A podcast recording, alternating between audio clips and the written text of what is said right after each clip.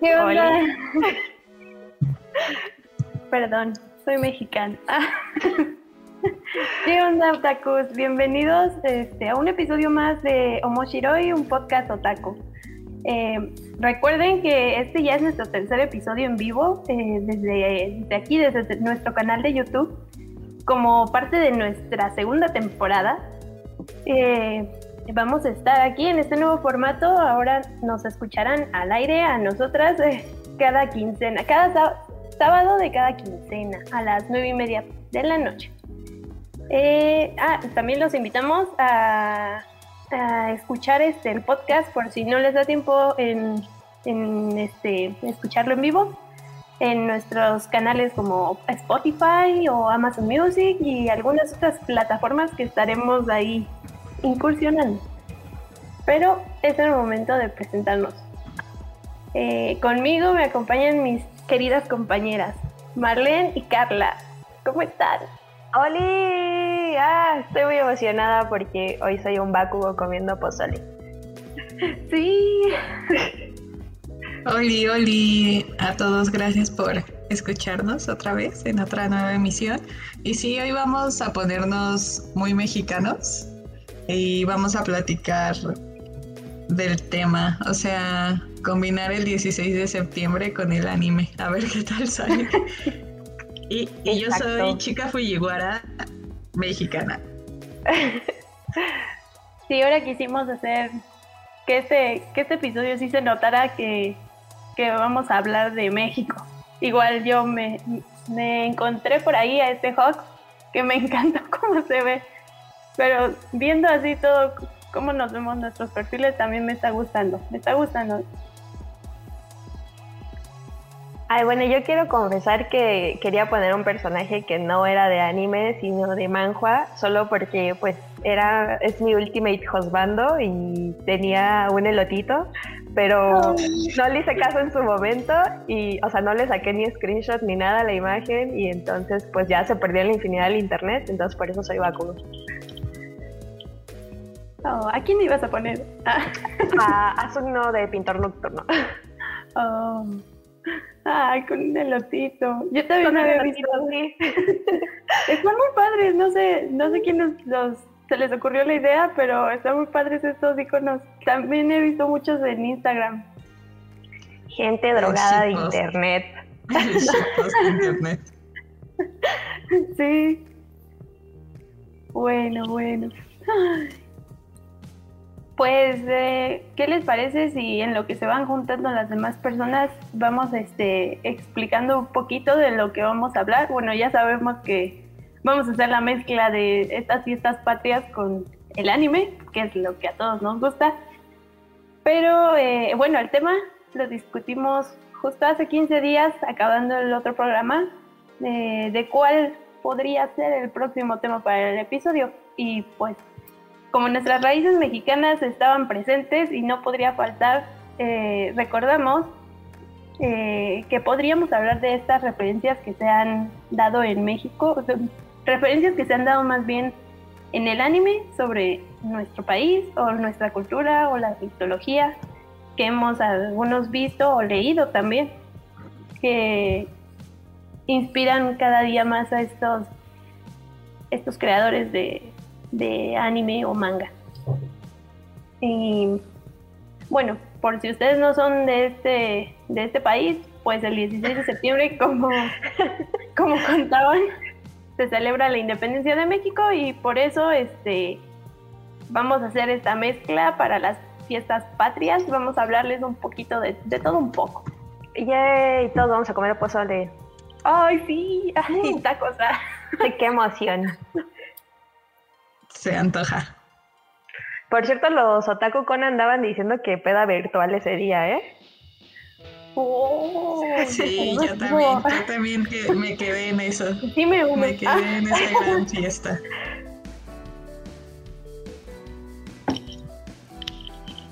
Eh...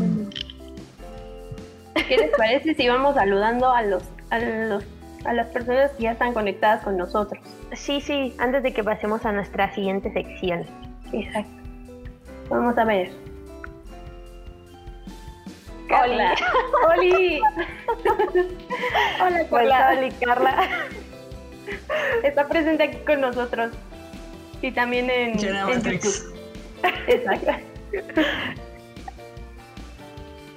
Curabu Curabu. ya está presente. Oli. Oli, Oli. Ay, Curabu. Carolina Hernández. Hola, Carolina. Gracias por escucharnos. Hola. Sí, gracias por estar aquí.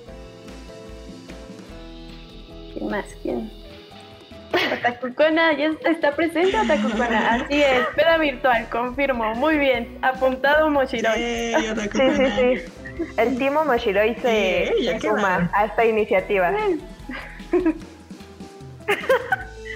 Raúl dice, nuestra independencia gracias a Porfirio Kun. Mi arco favorito es el de Madero Sama, pero esa es Revolución Mexicana. Oh, no lo pude decir mejor. Este, Es gran arco. me parece gran una falta. Mi favorito es el de las deidades prehispánicas. ¿No? Me parece una falta de respeto que sea Porfirio Kun y no Porfirio Sama, pero sí sea Madero Sama, ¿eh? Uy, qué. Que por cierto quiero aprovechar para comentar un dato muy random y es que de optativa en la prepa llevé Revolución Mexicana y el profesor me sacó de la clase como tres veces. Ok, to- todo un semestre estudiando el mismo tema me parece una gran materia. Mi, mi arco favorito de la historia mexicana yo creo que sí sería el periodo preconquista. Yo, yo sí me, Me gusta, quedaría me con gusta. ese. Sí. Marianita, sí, ¿tu arco creo, favorito? yo creo que también. Y más porque, pues, mm, para no hacer spoilers, pues sí vi un anime que, que referente y sí me... Es, es el que más me gusta. Digo, no, no está chido, los sacrificios.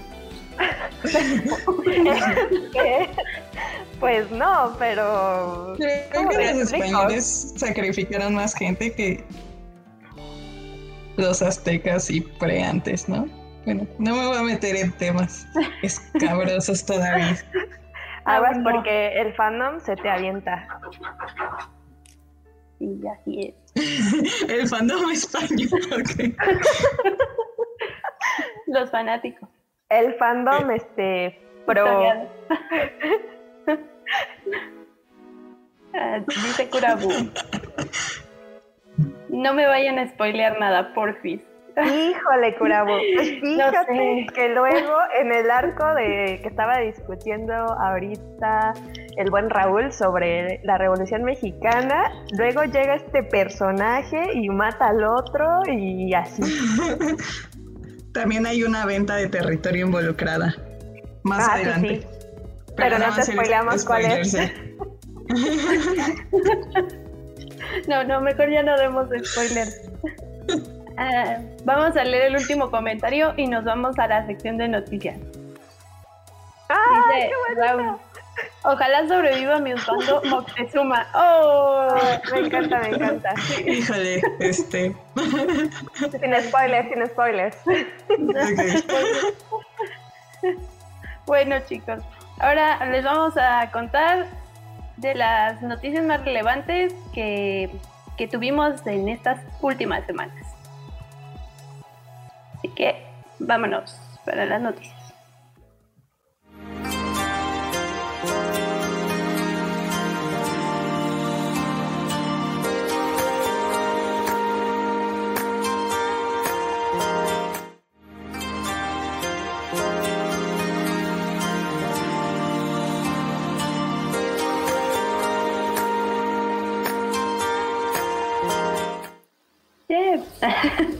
Voy yo primero, perdón.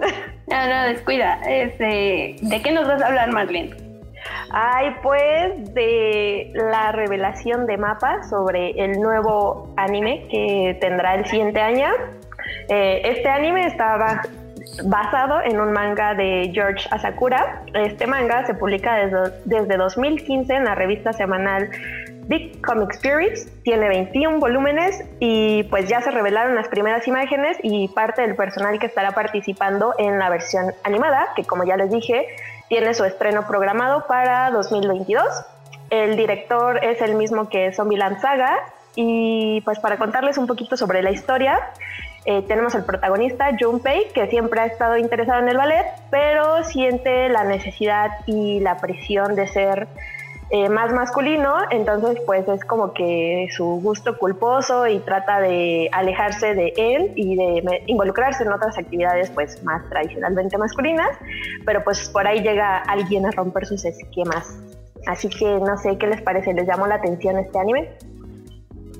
Yo, yo quiero decir algo y cuando salió este póster, a mí lo que me llegó a la mente fue el protagonista de Welcome to the Ballroom, que obviamente me llegó a la mente porque lo acabo de ver la semana pasada, pero se parece un montón. Y también me resonó mucho que, que haya sido de, de baile.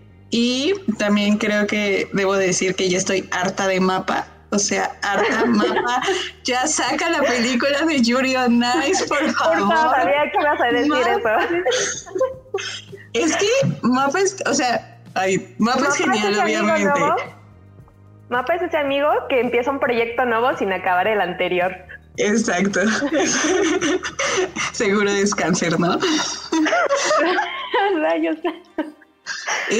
no, pero, o sea, sí, ya o sea, no sé qué haya pasado ahí, cómo, cómo estén, si estén peleados, pero para empezar, Mapa tiene un montón de cosas que hacer ahorita, ¿no? Tiene Shinji no Kyojin, tiene mm, Chainsaw Man, Jujutsu, y aparte, pues, esta temporada sacó Remain.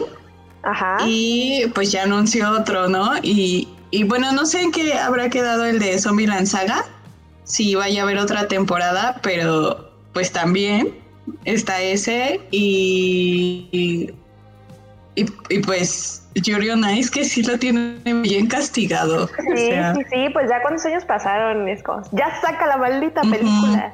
ya está lo pinto. pero, obviamente lo voy a ver. obviamente estoy lista cuando salga. ¿Lo verás? Justo yo también pensé, sí, sí me da ganas de verlo. Digo, también porque por estudio mapa. Ah. Porque es mapa, sí. Porque es mapa. Pero yo, este, cuando vi la imagen así de reojo, yo también pensé que era este el anime de Dance to the Battle. Pero ya después de leer la noticia ya me di cuenta de que no, o sea, es un nuevo anime, pero es igualito al protagonista. Sí, es que, bueno, pues también la pose, ¿no? Y quizá, quizá el póster, este póster de este anime, pues sea como un homenaje o una referencia al otro, pero pues sí, sí están muy similares. Sí. Sí.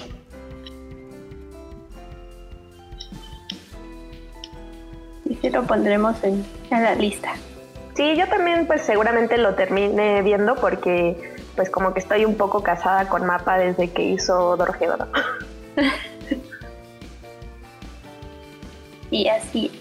Pero bueno, vamos a la siguiente noticia que tuvimos en la semana, pues este siguen surgiendo más detalles de ahora lo que es este el live action del anime One Piece. Y es que esta semana el tío Netflix nuevamente nos regaló este un vistazo de lo que ahora es el eh, tengo entendido que está tentativo, no sabemos si es el título del primer episodio o tal vez de la temporada, de, con el nombre de Romance Down. Eh, es el nombre, el, que estamos viendo en la fotografía. Y aparentemente que es el guion del, lo que les digo, es el primer capítulo y también está acompañado con el logo de la nueva adaptación. El título pertenece en la obra de Chiroda ah, al primer capítulo del manga y también a uno de los one shots que tiene el mangaka que sirvió como inspiración o más bien como base para hacer la obra que ahora ya es popular y que está en curso todavía. Eh, algunos de los datos que también este, les quiero compartir es que entre los guionistas, bueno, si ustedes este, son fanáticos a lo mejor de, de las series de superhéroes, de, Netflix, bueno, que pudimos ver en Netflix, están eh, Matt Owen, quien trabajó para el, el guion de Luke Cage y también fue autor de Agentes de S.H.I.E.L.D. O sea, están ah. implicados en este trabajo. Sí, sí, a mí sí me gustó mucho Luke Cage, así que a lo mejor yo creo que va a ser un buen trabajo. Y más porque están este, coordinados, bueno, supervisados por el Chidora, así que va a ser algo único. Igual este, el otro guionista que lo acompaña es Steve Maida, que es él este, no trabajó en Netflix, pero fue guionista productor de la serie Lost, Los Expedientes, Secretos X y Seaside Miami. Así que se ve y se apuesta a hacer un trabajo prometedor. Se oye interesante. Sí, sí, sí. Igual yo también cuando empecé a, investigar este, a los guionistas sí me, me llamó mucho la atención. Y bueno, detalles. La primera temporada está compuesta ahorita, lo que sabemos, de 10 episodios. Eh, y bueno, ya sabemos, Oda va a trabajar como parte del equipo, siendo productor ejecutivo de esta serie. O sea, los tiene checaditos y vigilados para que hagan este lo que él recalcó como un auténtico One Piece. Ok. Eh, también nos comentó, bueno, en, entrevista, en una entrevista comentó que este, uno de los guionistas, no, no, que este live action va a empezar este, en el arco de East Club y se, se empezará a desarrollar desde ese punto hasta lo que hayan discutido con Oda, porque pues todavía no nos han revelado un poquito más. Y otro dato interesante que esto a lo mejor puede que les interese a ustedes es que el estudio que va a producir este live action es el mismo estudio que está trabajando con el live action de Cowboy Bebop. Es Tomorrow Studio. Así que anotado. La audacia. Sí, sí, sí. Sí, sí, sí. Yo creo que a diferencia de Cowboy Bebop, tal vez One Piece es un poco más difícil de adaptar al live action. Eh, la verdad es que soy muy lejana a la serie, pero es lo que me da la impresión como a lo poco que, he visto, ¿no? Pero la verdad es que a mí los previos de, de live action de Cowboy Bebop me están hypeando muchísimo y saber esto que nos dice es Marianita de que están involucrados, a lo mejor eh, nos ofrecen cosas muy prometedoras, ¿no? Obviamente respetando que son formatos diferentes. Ajá. Sí, pues yo creo que ya viendo el live action de Cowboy Bebop, pues ya podremos juzgar eh, más o menos por dónde va a ir One Piece o qué podemos esperar de One Piece.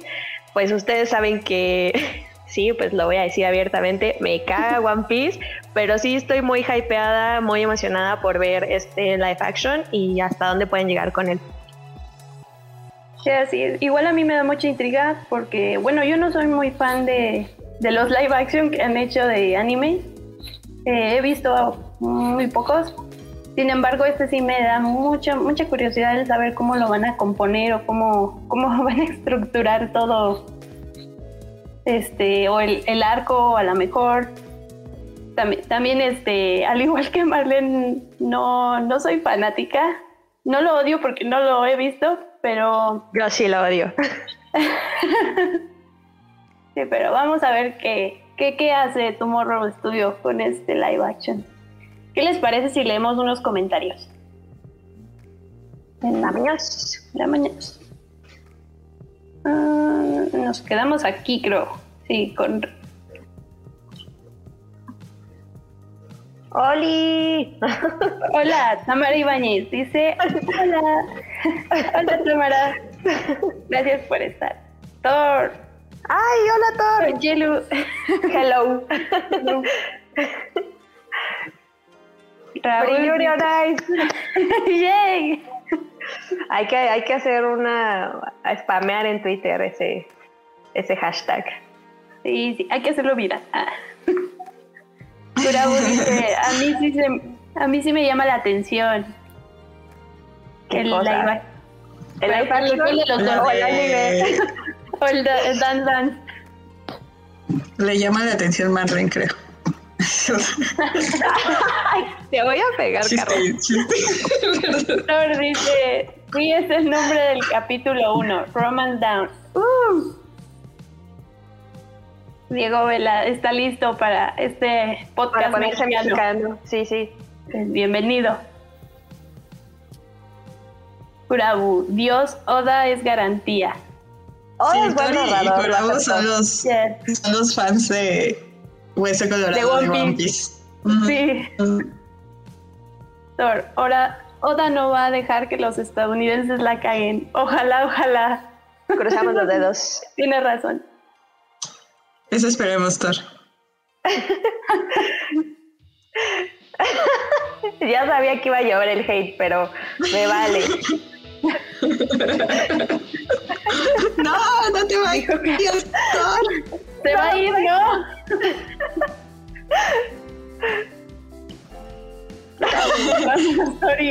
sí, es inevitable, son los fans de One Piece. Se van por la sombrita.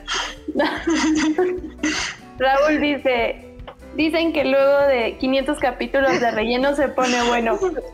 Uy, mira, aquí se va a armar la campana y los comentarios. Me gusta, me gusta. Alan Ocampo. Camaboco dijo que aquí había chismecito. Sí, se pone bueno el chismecito. Bienvenido. Uh. pues si no es Naruto para tener tanto relleno. Ya vamos, Mariana. Tranquila con Naruto. Calmado con Naruto. Acá las fanáticas de Naruto. Y yo aquí sin ver ninguna de las dos. Nada más echando leña al fuego. Saludan. Corabu dice, hola mi buena ley. vamos Alan, aquí odian al Juan Piz. Sí, Alan, no olviden que los lunes tenemos guantes hablando de los capítulos recientes de manga y anime.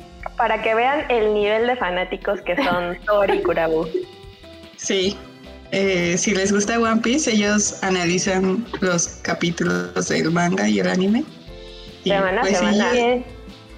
Sí, sí, semana a semana. O sea, ese nivel de compromiso no Eso es dedicación. No lo tiene ni, ni AMLO. no, pues quede. y la tercera noticia que les traigo son todo lo que Camite anunció esta semana, que Camite de repente así se pone en modo en modo trabajo y la verdad que da muy buenas noticias. ¿No? Carlita, de repente. Primero eh, anunció dos, dos, nuevas obras. La primera. ey, ey, ¿me fui? Aquí, aquí. Ya, ya, ya regresaste. Carla. también nos decían en. Ya te, anda malo. Que robot y aquí sí, tenemos sí. a Carla Robot. ¿Ya? Ya porque me voy de nuevo, ¿eh? ok. Les decía que Kamite anunció dos nuevas eh, obras. El primero es Octave de Haruhi Haru. Es un manga Yuri Slice of Life y cuenta con seis volúmenes y en Japón ya se encuentra finalizado. Eh, a mí se me hizo muy interesante. Es creo que una novedad ligera. Ay, ahí les va el título porque es súper largo. Dead March the y Shri. Y es una novela ligera de fantasía que en Japón tiene 23 volúmenes, tiene un anime de 12 episodios y esas fueron como los, los estrenos que, que anunció. Y también dio a conocer eh, obras ya publicadas y eh, se los voy a decir, es el nieto del sabio número 5, Akashi Records número 4, Nodame Cantabile número 7, Atrail 4 y Mil Uno Nights 3. ¿Alguien quiere pensar en Prison School, por favor? y pues ya, eh, recomiendo que en el canal de Sora Clow, Thor y Doctor Manga vayan a ver los videos que hicieron de sobre las pruebas de impresión que en exclusiva les mandó Kite Manga. Y pues está, está muy bueno, está muy emocionante. No sé ustedes qué, qué opinen. Ay, no sé, yo no soy muy fan de Kamite precisamente por sus problemas de periodicidad. Este, pues como, como reclamé hace un momento, yo, pues la que sigo de ellos es Persian School y llevo pues un chingo de tiempo esperando el siguiente tomo. Sí, es verdad. Sí, este, yo igual no tengo muchos de Kamite y el que estoy siguiendo es el de Nodame. Me está gustando la verdad la historia. Está muy divertida. Pero por la periodicidad que ha tenido en estos últimos años, Kamite de repente sí este te pierdes. Sí, a mí me gusta que tienen sí tienen varias series terminadas. Eh, yo tampoco tengo muchos tomos de, de Kamite. Eh, tengo Helsing y tengo el del Jardín de las Palabras, pero pues se aventaron todos a y creo que eso es muy padre porque tiene unas em, obras también de, de Clamp, ¿no? Eh, de um, las guerreras mágicas. Y XX creo. no me acuerdo bien su nombre, pero pues sí, sí me, sí me emociona siempre que sacan algo nuevo, porque se ve que, que lo hace con mucho cariño y se les nota en sus ediciones. A mí también me emociona, por supuesto, que lleguen nuevas licencias a México, pero pues sí la pienso antes de, de comprar. Mm, a lo mejor, como dicen, este, bueno, yo compré de hecho las guerreras mágicas porque sí me, me agradó este, esta parte de que me las dieron el, los tres tomos que eran. Digo, faltan más, pero, pero este Camite sí tenía como que la promoción y dije, no, pues sí, sí me conviene y es este una saga pequeña. Sí. Muy bien, muy bien. Pues vámonos con unos comentarios. También con sus promos me... Carlita, te, te mucho. Se nos va. Sí, se nos va. Pero bueno, entonces vámonos con los comentarios. Empezamos con el comentario de Thor, que festeja Ey, ya quiero Octav, es como Nodame, pero en Yuri. Pues oh, bueno, tomaremos en cuenta esa recomendación, por supuesto. Raúl dice, también salió el último número de Berserk F por Kentaro. Uh. Mm. Um, Alan, me da mucho gusto que Camite se esté poniendo las pilas. Sí, pero se las podría poner más, creo yo.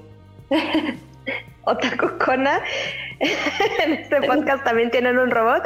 Pues sí, parece que, el día de hoy nos tocó que Carlita fuera el robot de nuestro podcast. ¿Verdad? robot. Sí, sí. Ya, Carla, dile a todos en tu casa que se desconecten del internet. Es lo que yo digo. A propósito, Thor nos dice, robot del Thor no van a estar hablando. y Alan confirma, también llamado Robotor. Ya está confirma. Raúl dice Rocarlas. Rocarlas ya se presente, ya te pusieron eh, nombre. ya estoy bautizada. Sí. Alan, eh, no antojen Compression School. Pues pues cómo no, cómo no voy a antojar Compression School, por supuesto que sí. Y Kurabu. Kamite es chido, como dice Carla, tiene varios de Clamp y bien lo valen. Pues, pues bueno. Es verdad. Estas son pues todas las, las últimas noticias que hemos visto. Pero pues antes ya de, de empezar con este tema de estas referencias mexicanas, ¿Qué les parece? Sí, nos vamos a una cápsula y ahora sí, a darnos. a golpes.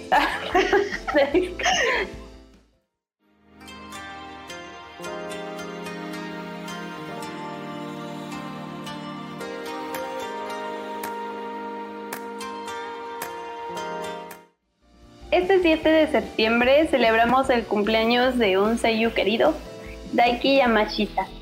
Es uno de los más queridos en el mundo del anime por interpretar a personajes que algunos o muchos conocemos como Izuko Midoriya en My Hero Academia, Naoto en Miss Nagatoro y también a Yushiro en Kimetsu no Yaiba. Así que muchas felicidades. ¡Yay! ¡Yay! Un solecito. Ay, sí. Sí. Sello de solecito. Ahora sí que vámonos al tema del día.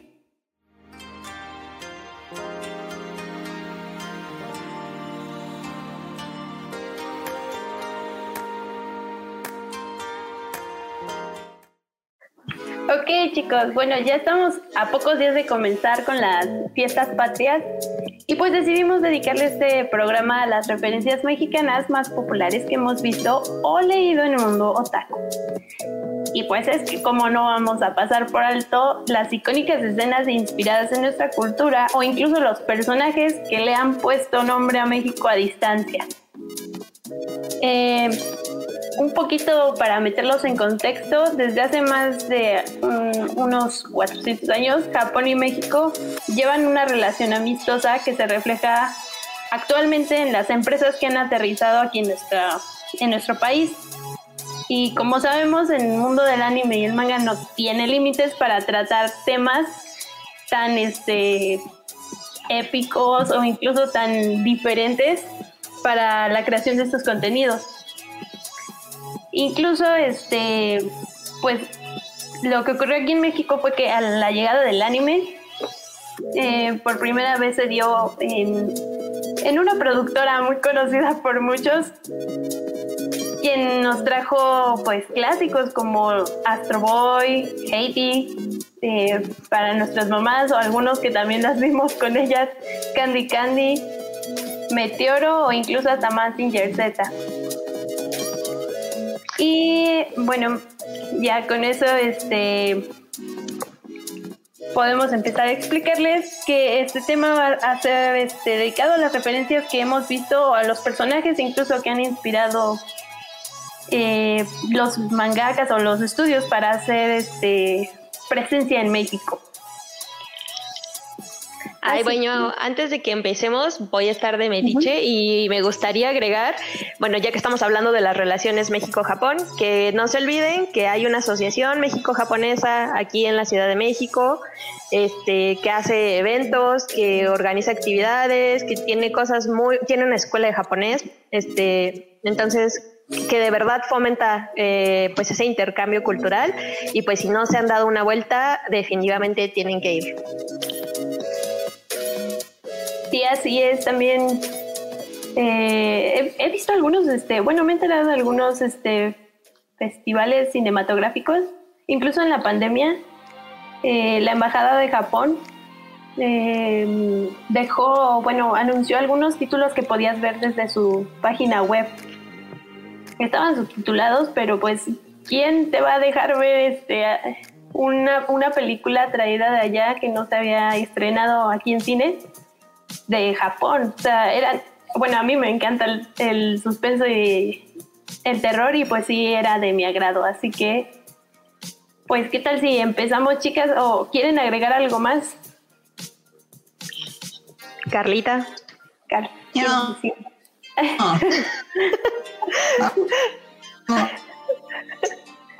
ok. Entonces, antes de que se nos vaya Carla, ¿Qué tal si les este, empezamos diciéndoles, pues, si realmente existen estas referencias mexicanas en el mundo del anime y del manga? Bueno, pues organizamos una encuesta en Instagram. Les pusimos ahí un stickercito para que nos respondieran y pues nos gustaría compartir lo que nuestros mismos seguidores dijeron. Y el primerito eh, fue León, que dijo, este, lo voy a citar. Ots, Lala en School Rumble y la playera de Banry en Golden Time. Las Miguatori, que por cierto, si no las siguen, vayan y síganlas porque son bien increíbles esas niñas. Primero dijeron que no se acordaban, pero luego ya se acordaron y nos comparten que en Bleach eh, Chat es parte mexicano. Ajua. Yay. Kurabu nos dijo, adivinen qué nos dijo Kurabu. ¿Qué? Sí, esa fue su respuesta. No, no sé, se Kurabu. ah, ok, gracias. Ah, ok. Sí, exacto. Es que nos quiere mantener en el suspenso. Como dicen los chavos. Nat, no, eh, también, si no siguen a Nat, vayan y sigan a Nat porque es una niña bien increíble. Eh, Golden Time, el. Espérenme. ¿Quién le parece? Ah, el prota tiene su playera de México. Bien. Y por aquí también nos dijeron Hajime no Hippo, espíritu de lucha, el mexicano Ricardo Martínez, campeón mundial de peso pluma. Esa fue una respuesta de Crista. Es verdad. Y otra respuesta que tenemos por aquí. eh, en Digimon eh, 2 van a las pirámides, creo. Chale, no me acuerdo. Ni yo, no recuerdo. y no sé quién del Sí, Team yo voy a hablar de eso, de ese gran momento. Este, ¿Qué? ¿Qué pasó, Capita? ¿Nos vas a decir de, de, de Digimon? que yo voy a hablar del gran, gran momento de Digimon. Si es que puedo Ah, hablar ok. Ah, pero ahorita. Bueno, y yo quiero lanzar un, un reto para quien nos está escuchando ahorita. ¿Cuántos personajes de One Piece con inspiración mexicana nos pueden mencionar? No, no, ese, ese es para los fanáticos. Ah, Sí, aquí como no hay fans. como a nadie le gusta. Y ya, esas fueron nuestras respuestas. Eh, es- ¿Qué pasó, Carla? si quieren, yo doy mi respuesta. Ajá. Este, yo les traigo como una referencia muy reciente de artistas de México en el anime. Y no sé si lo notaron en palabras que burbujean como un refresco. Aparece eh, uno de los amigos del protagonista que se llama Bieber Castor. Y si bien no me equivoco, se menciona en la película que es mexicano. Y me encanta como la relación que tiene con el, con el protagonista, porque si bien recuerdan, el prota hace, escribe haikus, haikus, iba a decir, escribe kanjis, ¿no? Pero bueno, este, escribe haikus. Es como una forma de, de poesía japonesa, ¿no? Muy, muy interesante. Pero es como muy tímido el protagonista respecto a eso, ¿no? Entonces, eh, Castor, como es eh, de ascendencia mexicana, no sabe hablar muy bien, no sabe escribir muy bien japonés.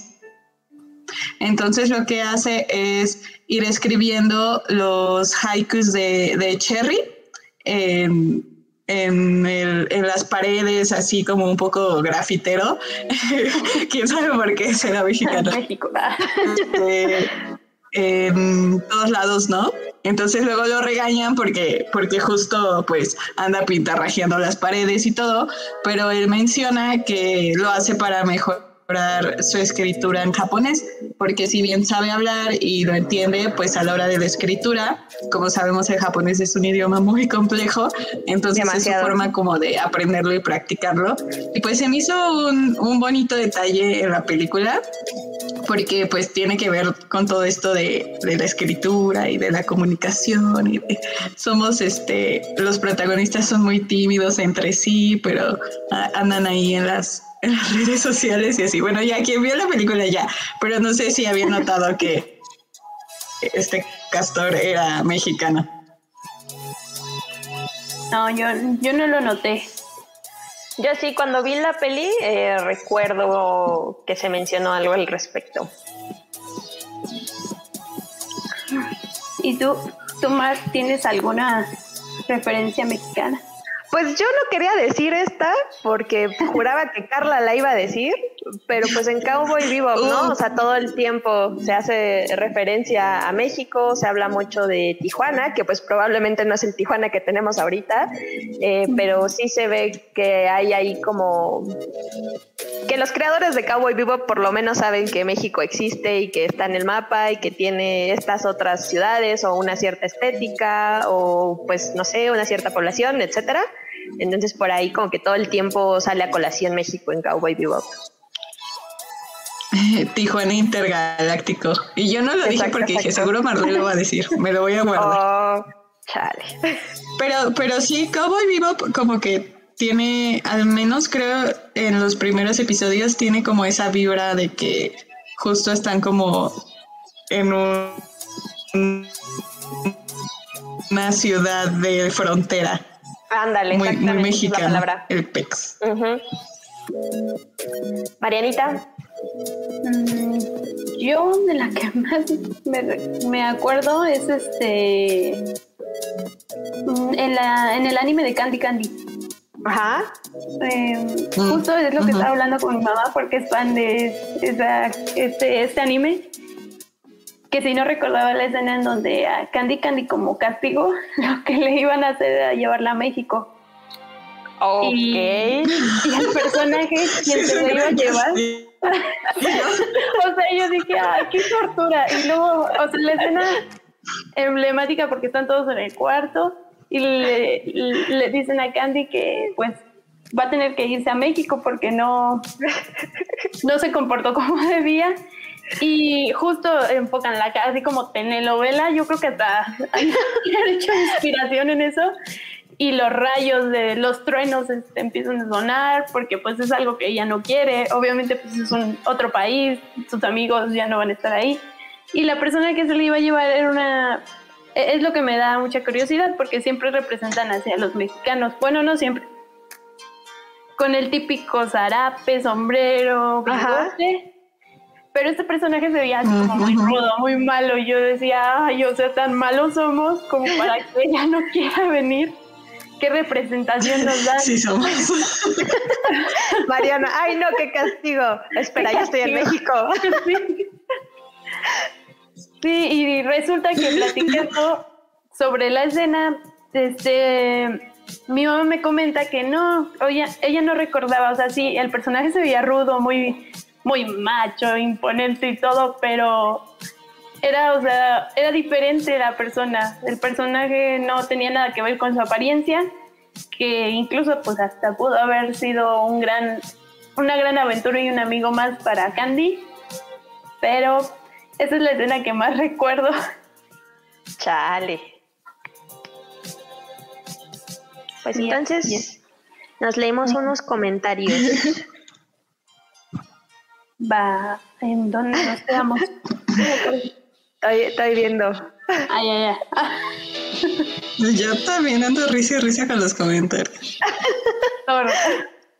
Cura ya ponelo.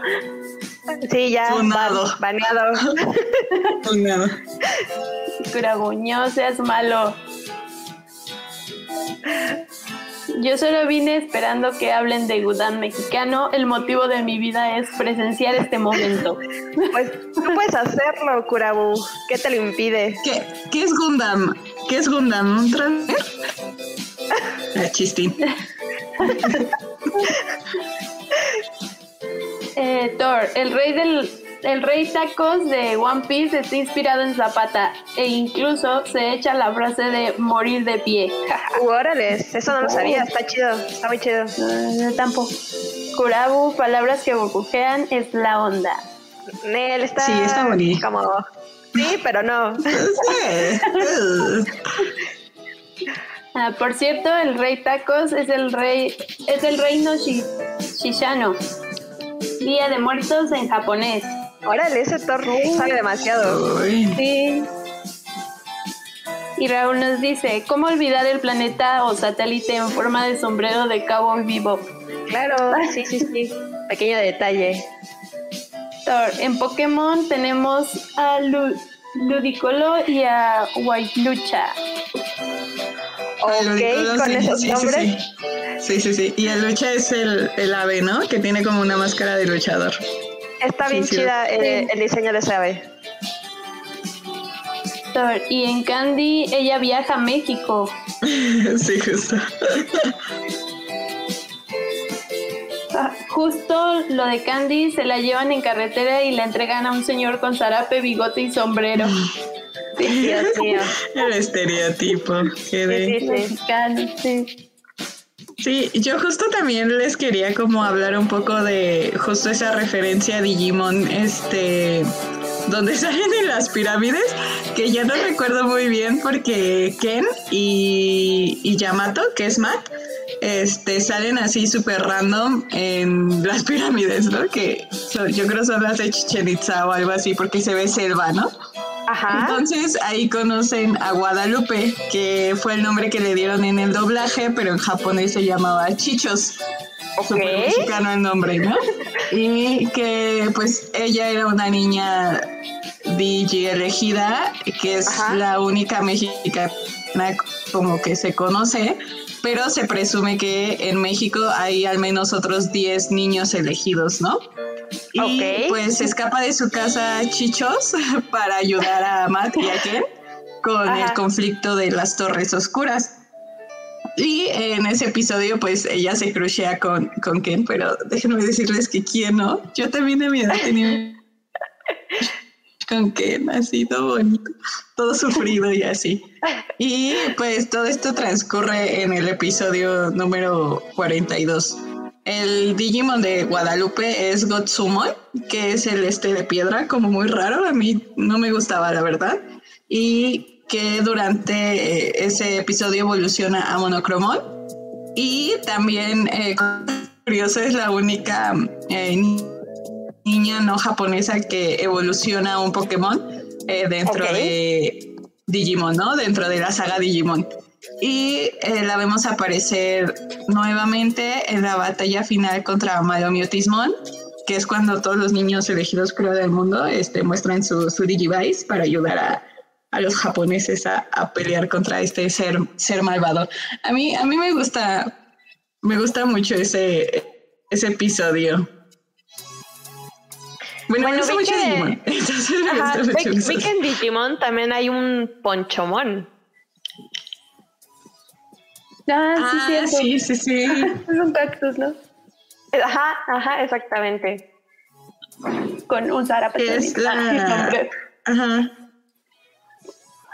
También ahí también los de los creadores de Digimon tenían algo con México.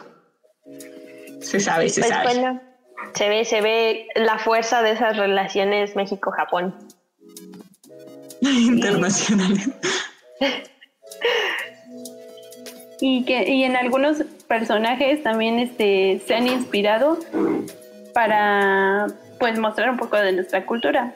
Eh, uno de los personajes que he investigado fue bueno el que más me llamó la atención. No sé si repitamos.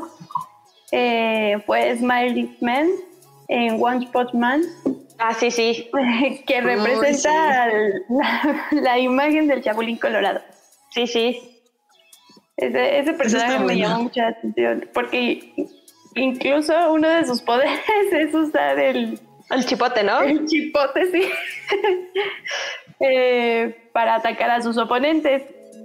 Y de lo que tengo entendido es de que este personaje, pues, eh, no iguala, pero podría estar comparada a la fuerza de,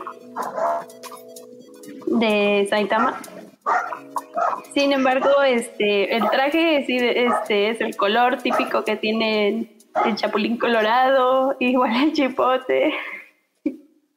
Eh, hubo inspiración ahí para hacer al- a este épico personaje que todos pudimos ver. Y no recuerdo otro más. Bueno, también yo vi a Ponchomon. Eh, creo que creo que en- no recuerdo más que en Dragon Ball también. Ah, bueno, compartimos en nuestras historias en Instagram que por ahí salía creo que Krillin con una camiseta que dice tacos. Ese tacos. sí, Y yo así de necesito El esa camiseta que dice tacos. yo El también. equipo Moshiroi ya, ya se las va a mandar a hacer próximamente. Ahí saldremos con nuestras camisas. Mm, ah, creo que también un, un personaje de Dragon Ball Super se llama Margarita, es una de las hermanas de Whis, en honor a esta bebida mexicana. Ok, esa sí no me la sabía. Y ustedes, ustedes chicas, ¿cuáles han sido algunos personajes que han visto? Pues no quería mencionar a los Quetzalcoatl porque pues creo que los vamos a abordar más extensamente en un poquito más adelante. Yo hice una tesis de Quetzalcoatl para este episodio. Así que solo, solo vamos a decir que existen, pero ahorita hablamos de ellos. Nos pasamos entonces. Sí, pues igual hay que pasarnos ya. Quiero, A la- a Quetzalcóatl. Sí, ¿qué les parece si ahora sí nos, vamos a esta inspiración mitológica que han tenido en los animes de México, de la cultura, bueno, más bien de México y de estos dioses que conocemos todos? ¿Quieres empezar, Carla? Ah, sí, pues justamente uno de las referencias más, más, más, este, tomadas de, de Japón en el anime ha sido el dios Quetzalcoatl. Y pues no me cabe duda que es porque es el chido, o sea, de, de toda la mitología prehispánica, o sea, porque yo hice mi tesis de Quetzalcoatl para este episodio, ¿no? Es el dios del conocimiento, del comercio, es la estrella del mañana, es el dios del viento, de las cosechas, de la resurrección. Y tiene una historia muy interesante eh, porque es, es, es rival eterno con su hermano que es Tezcatlipoca, eh, que le tiene envidia y siempre lo quiere, lo quiere ver ahí caer, ¿no? Entonces siempre se andan peleando y en esas en esas peleas pues destruyen casualmente varias veces el mundo, ¿no? Y eh, su hermano, el Tesca, es este, todo lo contrario, ¿no? Es, es, el dios de la oscuridad, es el dios de, este, de, de lo invisible, aunque también es como de la providencia, ¿no? Y eh, justo en la mitología hay una parte donde dice que como estaba prohibido eh, emborracharse, la embriaguez para los dioses, su hermano le pone un, una trampa a Quetzalcoatl para que le dice que le va a dar una medicina y en realidad era alcohol, entonces pues emborracha a Quetzalcoatl, ¿no? Y este, en ese emborrache eh, comete incesto con su hermana y pues exilia, ¿no? Y justamente como es uno de los más referenciados en el anime, eh, sale como Lukoa, que en Kobayashi-san Chino Maid Dragon, que es uno de, de, mis animes favoritos, que es el de las dragoncitas, y sale Lukoa, que justamente tiene, retoma este mito de la embriaguez y dicen que a ella le expulsaron de su facción de dragones, porque recordemos que Quetzalcóatl también es la serpiente emplumada, es un dragón. Bueno, es una serpiente, un dragón, no sé. Este, es un reptil. Y eh, dicen, es un reptil, tiene escamas. Y eh, le, le, dice Toru, que es la protagonista, que a ella, la a Lukoa, Quetzalcóatl, la expulsan porque bebió licor maldito que la llevó a un asunto muy escandaloso, ¿no? Y un poco es el estereotipo de, de que no sé por qué así han retratado a Quetzalcoatl en el anime, que es este, unas chicas muy voluptuosas, ¿no? Las arara. Eh, y pues tiene de, dentro de dentro del anime tiene una relación con Shota, que pues más bien es como cumplir este cliché del Shota con la con la, ¿Con la arara? chica grande con la arara y pues ya o sea es como como es de la facción espectadora no se involucra en las peleas entonces casi siempre está como un poco para resolver conflictos y a todo bueno, esa es una Quetzalcóatl y también está la de Fate, que también es súper popular, ¿no? que sale en Gran Orden Absolute Demonic from Babilonia. Eh, no sé, mira, yo, yo en Fate perdida estoy, ¿no? Y también tiene una personalidad como muy coqueta, muy arara, parecida a la de Luco. Y es una servan de clase Rider de, que puede ser invocada por Ritsuka Fujimaru. Y pues en mi investigación para este, para este episodio está muy, muy bien, construida la mitología de Quetzalcoatl de, de Fate. O sea, le, le construyeron un mito muy parecido pues al que el dios Quetzalcoatl tiene aquí en, en, pues, en México, no sé. Y pues es como adicta a la lucha libre, ¿no? Y era un dios eh, que guió hacia la prosperidad a los seres humanos. Y, eh, pues también le, le meten este conflicto con su hermano Tezcatlipoca. Y pues muy muy interesante como eh, es que es tan retomada la figura de Quetzalcoatl en los animes japoneses. O sea, es como el top ahí. Fíjate que yo sí soy muy, muy fan de la franquicia de Fate, pero ese anime en específico pude ver pues los primeros capítulos y ya, porque ay, pues sí estaba muy hechi. no sé, sí tenía muchas cosas que como que yo estaba tratando de disfrutar la pelea y de repente ahí el flashazo de la waifu y así de, no, por favor. Entonces, aunque soy muy fan de Fate, pues eh, no, no estoy familiarizada con el retrato que hicieron de Quetzalcoatl en, en, en ese anime en específico pero si no les molesta, me gustaría aprovechar mi intervención para hablarles de otro anime. Sí. Sí, sí, a hablar, mal.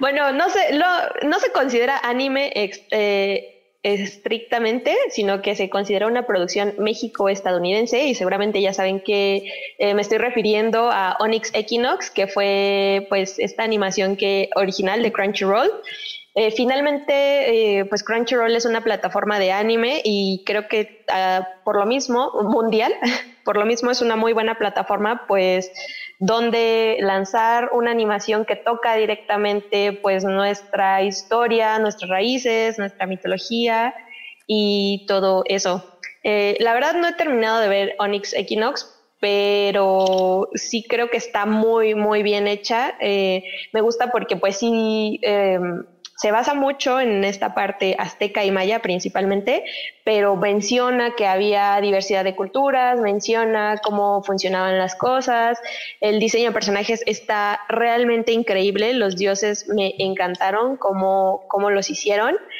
Y pues está muy chida. Y pues gracias a Crunchyroll eh, pues llegó a todo el mundo y pues hasta doblada. Sí, de hecho. Yo también. Ah, vas, vas. No, no, no, si quieres, porque también justo voy este, a agregar un poco de Onyx. La vi en esta semana, no la he acabado, pero a ver, ¿qué nos ibas a decir, Carla? Sí, yo también iba a hablar de Onyx, que también, ah, también la vi. la vi hace como dos semanas. Pero sí, sí la acabé. Y pues no sé, yo como que le mucho potencial, pero al momento de, del desarrollo, como que siento que sí se atora un poquito. Más como que pasan cosas bien raras, o sea, como de ritmo. Yo siento que su ritmo es como el mayor problema, porque hay cosas cuando se rompe la pierna se me hizo muy raro porque se, le sale el hueso y es como, ¿por? ¿Por qué se le salió el hueso y sigue vivo este hombre? Pero... Eso puede pasar, Carla, se llama ese sentido, un poquito de... Mm, sí, pero no, no, no lo sé, se me hizo como que en momentos... ¿Innecesario? Como que se atoran y, y, y lo empujan y, sale como Dosco, ¿no? Eh, también al principio cuando este, pues toda la relación con su hermana, como que no se me hace, como que no agarra bien ahí, no sentí la, la pérdida tanto, ¿no? Ajá, y pues es que es un chillón. O sea, yo amo a los protas pero si se pasa de chillón, sí me cayó mal el, protagonista. Chale, ya Sí, pero no sé, no sé si, si de repente digo, ay, ya, cállate. O sea, no es que se calle porque digo, ya llevo 20 capítulos con Takemichi, ¿no? Y no me molesta, pero como que siento que sí llega a caer mal en cierto momento. O sea, no, no le estoy pidiendo madurez, pero siento que a veces se exceden un poquito en, en toda esta personalidad que tiene. Pero ya pasando como a, a todo este ambiente mexicano. sí, yo creo que sí. Todo este ambiente mexicano a mí también me fascinó. O sea, me fascinó la historia de mm, el guerrero jaguar con Mika Tecutli, con la diosa de la muerte. Me, pareció muy bonita esa historia porque sí es muy leyenda prehispánica, ¿sabes? Eh, y toda esta lucha de los dioses también y cómo están representados cuando, porque en el anime eh, se representa como a través de, toman humanos, ¿no? O sea, nunca tienen, muestran como una verdadera forma y creo que eso me agradó. Y, y sí se ven malos, o sea, me imagino que eso hubiera sido nuestra mitología actualmente y sería una mitología súper, súper chida, o sea, súper elevada, ¿no? Ahí con, con estos monstruos como atacándonos todo el tiempo. Y creo que si la industria de la animación en México estuviera muy desarrollada, creo que de ahí tendríamos historias infinitas porque es muy bueno. Y creo que si Onyx Equinox en esta parte no falla, pero para nada. Tiene muy, muy buenas referencias y cómo lo plasma es muy bonito. En la parte de la representación, vamos a decir. Sí. Sí, sí, de hecho, igual a mí se me hizo muy interesante que la creadora de este anime, o sea, decidió que fuera un anime en vez de plasmarlo en papel, como ya le habían propuesto, porque pues ella quería pues representar lo que es esta, esta cultura que tenía, tiene arraigada, igual este, que le inculcó su, este, su abuelo y que le contaba acerca de toda la mitología, de los dioses, y pues igual al ver los primeros episodios, bueno, al inicio de ver la portada, yo pensaba que iba a ser una serie así como que algo muy soft, pero ya este, entrando al, al primer episodio, cuando es el sacrificio con la hermana, digo, Dios, o sea, literalmente no podemos censurar esto porque pues eso es lo que, era. que pasaba, sí, Ajá. se hacían esos sacrificios y pues no se podía hacer más. Digo, ella le salvó la vida al hermano, pero sí tienen este mm, mucha similitud, mm, mucha similitud en esto de la, de la leyenda que se contó eh, sobre el origen de la humanidad.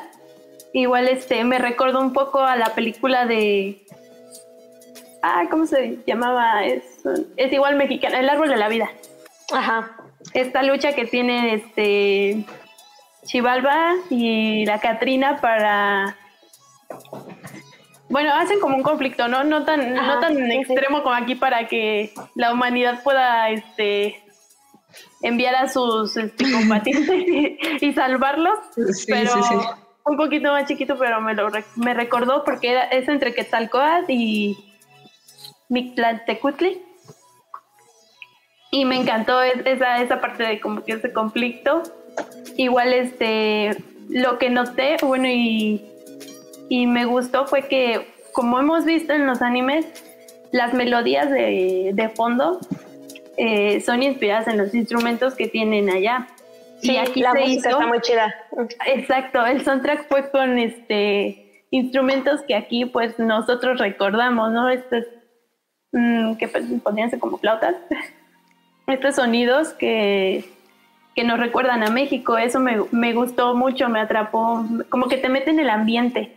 Y el ending, o sea, está pues en una Ah, sí. de las lenguas originarias, no sé cuál, perdonen ustedes mi ignorancia, pero, o sea, se, ve- se nota que hay un amor por México en esa producción. Sí, sí, la verdad sí la, la Sí, está, sí, está muy bonito. sí, sí lo hizo. Pues bueno, vamos Me a... falló el guion, pero todo lo demás cool. El guion está como un poco genérico.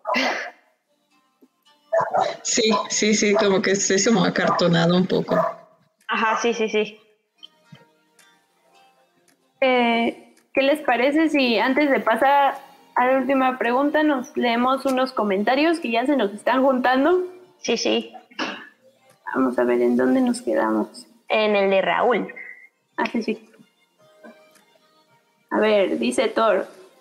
En Pokémon tenemos a... Ah, no, este ya lo habíamos leído. Este mero, espérame. Pokémon, ¿verdad? Sí, ah, sí, sí. En Jason... Ah, no. Shaman King, perdón. Ando mal. Lo siento, ando perdida. En Shaman King hay un villano mexicano que se llama Peyote Díaz y sus espíritus son cala- calacas bailarinas. Ay, qué bonito. Yo sí vi el, al personaje, sí está muy, este, bueno, sí me da miedo, sea, sí representa su nombre. Ah. Kurabu. Un Irikuma, peyote, un viaje del que no regresas. Ahora.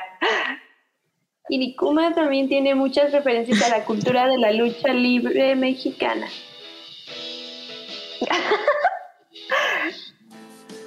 En Digimon Pero ese no 02 viajan a México. Sí. Hay una niña elegida que se llama Guadalupe Chichos por sus chonquitos. Ah, Bueno, por lo menos ya sabemos por qué se llamaba así. por los chonquitos. Tiene sentido. El Thor les está copiando lo que dijeron. Coincidió, coincidió. Sí. El Wormón bien El celoso de Lupita. Sí, se pone celosa de que le gusta a Ken. Oh, Bien bonito. Thor dice, mi amigo. Bueno, no, no normalicemos los celos. Kurabu. Kurabu. En la parte de los yoyos también hablan de los aztecas. Uh. En JoJo's Bizarre Adventure, Phantom Blood, la máscara de sangre se obtiene en México. Tori y Kurabo ya se están agarrando aquí, ¿eh? Todo me copió. Lo recomiendo. no es cierto, porque tú estás echando mentiras. Oh, por Dios. Thor dice que en los Canvas Gaiden sale Quetzalcóatl también. Sí, también. Ah, En el manga. Esta es Ah, una caray. pregunta para todos, chicos. Ah, ¿Ustedes vieron Onyx Equinox? Si la vieron, pónganos en los comentarios. y Kurabu dice, yo no la he visto. Ay, Dios.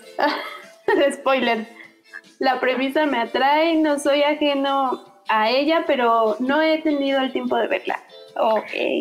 O sea, no les diría corran a verla, es como que el anime No. más maravilloso del planeta, pero Sí, creo no. que vale la pena por el lado de vernos eh, representados tan bonito. Sí, si les es. gusta la peli del dorado, vean Onyx Equinox. Ah, ya estoy. ¿ves? Ah, esa peli está muy buena. Bueno, no, no buena, buena. Pero bueno, ya hablamos un poquito de lo que hay, de estas referencias en el anime. Mm, ¿Qué les parece si ahora hablamos de las referencias en el manga? Eh, bueno, yo estaba justo investigando, se ven algunos an- animes, pero escritos por mexicanos. Porque, eh, bueno, ya conocemos ahorita a ese pochito popular que anda con Panini. Sin embargo, quería mencionarles que este, hubo una, un webcómic, porque de lo que he leído es que pues la falta de, de esta, este interés porque se generen más contenidos aquí de México para, para este, otros países este, ha sido muy poca y muchos de los creadores se han ido a lo que es los webcomics. Y uno de ellos fue Noche Calavera, creado por Guillermo Bamnoy. Él es ilustrador mexicano, si no, recuerdo, si no mal recuerdo, creo que es de Guadalajara. De Veracruz, me parece. Eh, sí, eh, creo que sí. Él este, participó justo con este webcomic en el concurso editorial más popular que hay en Japón, el premio Osamu Tezuka. Fue en el 2020, en el que presentó su primer eh, capítulo o volumen eh, que nos mostraba pues estas aventuras de sus personajes Pedrochi y Quetzal. Y bueno, ese es uno de los mangas que he visto que tienen pues inspiración mexicana, pero escrito por un mexicano. Claramente mexicana. Sí, por ejemplo, yo, yo, yo tuve la oportunidad de entrevistarlo para Manga México y, oh. ajá, por ejemplo, me encantó porque una de las cosas que más se me quedó grabada es que para el personaje de la niña, o sea, pues claramente es otra referencia a Quetzalcoatl, pero él me comentó que se inspiró mucho en Gon y en Hinata de Haikyuu. Entonces, o sea, se me hizo bien bonito porque su trabajo pues claramente tenía una mezcla, o sea, retomaba pues cosas del manga japonés, o sea, de la narrativa, del shonen, del, pues, del neketsu probablemente, aunque solo sacó un capítulo, este, pero pues era en un ambiente 100% mexicano. Sí, así es. De hecho, este está, está gratuito. Eh, este, este manga, si lo quieren leer. Eh, ya no recuerdo, ya tiene mucho que lo empecé a leer, pero sí, este, no, sí me, me llamó mucho la atención porque el arte era muy bonito, como dices, o sea, era una representación que sentías que sí estaba ahí México presente, igual la historia. Eh, y no sé, desconozco si sí ganó el premio o no. No, no, no lo ganó. Ganó un coreano o coreana, no sé, porque pues no sé, pero sí, no, no se quedó él. Eh, oh. Pero por ahí bueno, pues ya, perdón, saliéndonos, eh, creo que ganó en los primeros puestos, se ubicó, sí se ubicó un latinoamericano. Sí, en, la web, ¿no? Ajá, sí, en, sí, esta, en esta plataforma que lo subió, sí, yo también lo vi, que era uno de los favoritos. Sí, uno de Chile, creo, creo fue. Ajá, exactamente. Pero bueno, perdón, regresando a México, este artista, eh, su nombre como artístico, perdón, es Waiso Gurin, y me parece que pues después de lo que pasó con el premio Tezuka, pues de que no ganó, él se dedicó a subir pues precisamente eh, narrativa de estilo manga, eh, pero en la plataforma coreana Webtoon, que pues ya tiene su versión en español.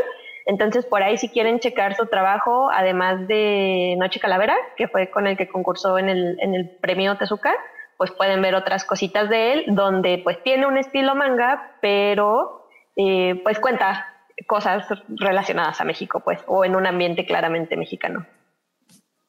Sí, así es. Y bueno, eh, ah, ya para finalizar, eh, también investigué que uno de, bueno, uno de los títulos que llegaron, este, que fueron creados más bien aquí en México, eh, por parte de Jorge Breck, eh, fue Meteorix 5.9 no aprobado. es un manga que tuvo una circulación de siete años que distribuyó la editorial Tokan, la editorial Tokan, el cual llegó a seis volúmenes y pues en este, esta historia, pues escrita por un mexicano, nos cuentan las aventuras de un joven, de un chico de 12 años que es amante de los cómics y de los videojuegos, pero que su vida cambió todo cuando un meteorito este, se estrelló en la Tierra y uno de los fragmentos, porque lo mandaron a volar, eh, pues se lo comió él y desarrolló algunos poderes. Ok. Eh, creo que esta, esta historia la pueden encontrar en, en Amazon o en Mercado Libre, porque pues ya Editorial Token ya está extinta. Sin embargo, pues me llamó mucho la atención porque fueron uno de los títulos Curabo, que sí Curabo vende. pudieron llegar a México. ¿En serio? Ah, entonces le pregunto a la No Curabo. sé. no, no es cierto. ¿Qué pasó aquí? No sé. Y... no, no, no es cierto, no, sí. ¿Y ustedes, chicas, en alguna, han visto alguna influencia mexicana en el manga? ¿Quién quiere empezar? Eh, Chale. yo más lo que mencionamos ya de Quetzalcoatl en el manga de Senseiya, eh, no conozco más, pero sí cuando mencionaste lo de lo de Wai Soguri, eh, me recordó el webtoon de Lupe Mágica. No sé si lo hayan escuchado. Ajá. Creo que sí. es este una niña es de el, la historia es de como de chicas mágicas no y la niña es Lupe y que claramente está es- inspirada en la Virgen de Guadalupe y tiene poderes este de chica mágica y pues es una historia muy a, a este género. Y también está en webtoon y se puede leer gratis. Eh, se ve muy divertida. Digo no la he leído pero o sea como hablando un poco de no tanto de manga sino un poco ahí de cómic. Y pues es creada por una mexicana un mexicano pues. Eh, ahorita que me estoy acordando, pues me parece que hay otra obra de formato manga que se hace aquí en México, corríjanme si me equivoco, pero es un BL que se llama Parelet. ¿Lo ubicas? Para el... No, es...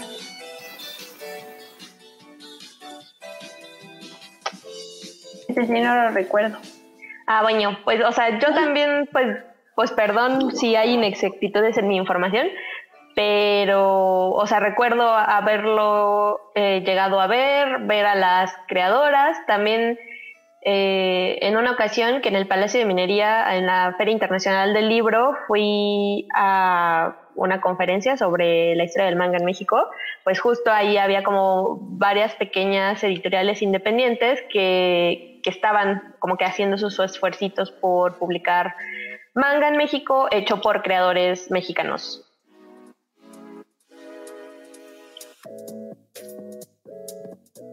Igual uno que de los que nos faltan, bueno, yo no lo he leído todo, pero fue este el reciente, el que les decía de editorial Panini, Roster, Roster Fighter, ¿no? Ajá, le gallito. Sí, ese este, también está inspirado en, en México. Bueno, tiene sede aquí en México, este gallo con superpoderes. Eh, no, no lo he leído porque sí, desconozco un poco la historia. Recuerdo que cuando se dio la noticia, el, el mangaka subió en su cuenta de Twitter eh, algunos, este, algunas páginas, ¿no? E Igual fueron este, al- traducidas al español. Y eso también fue como un plus para nosotros y más porque pues se inspiró aquí en nuestro país para hacer esta historia. Carlita se nos fue. Oh no, desapareció. ¿Qué les parece si lo que esperamos sacarla nos vamos con la cápsula? Perfecto. Con la siguiente cápsula y ahorita regresamos.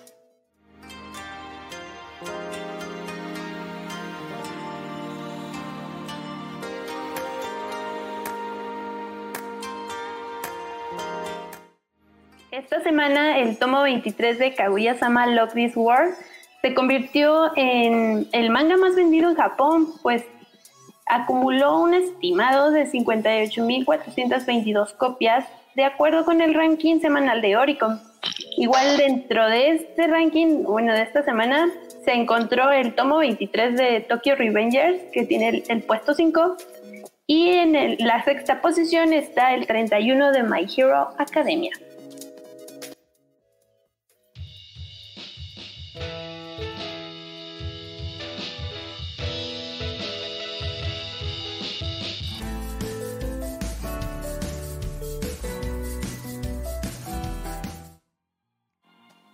Justo a tiempo, Carla. Sí, sí regresó. Sí, sí regresó. Hola, ya volví. Pues ya nos vamos a despedir, ¿qué crees? sí, así es. Quede. Bueno, no, igual ya, ya no iba a decir nada. bueno, le damos este muchas gracias por haber estado en este episodio. Espero que lo hayan disfrutado, que se hayan recordado de algunas referencias que hemos visto sobre nuestra cultura o sobre México. Y bueno, antes también de despedirnos, los invitamos a que sigan nuestras redes sociales. Recuerden que estamos en, casi todas. en Instagram, Facebook, Twitter, TikTok, y próximamente más, ah, no. no, ya no. Pero nos encuentran como Omoshiroi, un podcast otaku. Ahí los esperamos porque hemos estado subiendo contenido, este, recomendaciones. Exacto. Sí, sí. Reseña. Síganos en Instagram. En Instagram estamos como más activos. Se arma el desmadre. Allá tenemos más ideas.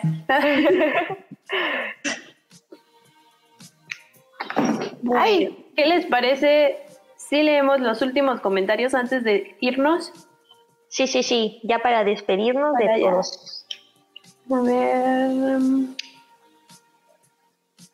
Raúl dice, aún, pero ya me haré tiempo para verla. Me imagino. Me imagino. Onix, Onix. Ajá, sí, sí, sí. Onix. Ay, Hola, Son las mejores, somos Shiroi. Hola y adiós. Gracias. Kurabu, estuvo bueno el estar pensando en esas referencias. Sí, así es. Recordar todas las que hemos visto. Y nos faltaba. Y no nada más poner sí. Eso iba a decir, pero no quería estar de venenosa. Kurabu, saludos y estuvo muy chévere. Nos vemos en 15 días. Bye. gracias. Sí. Gracias a todos por acompañarnos y sí, como, como dijo Marianita, pues nos vemos en 15 días. Bye. Bye.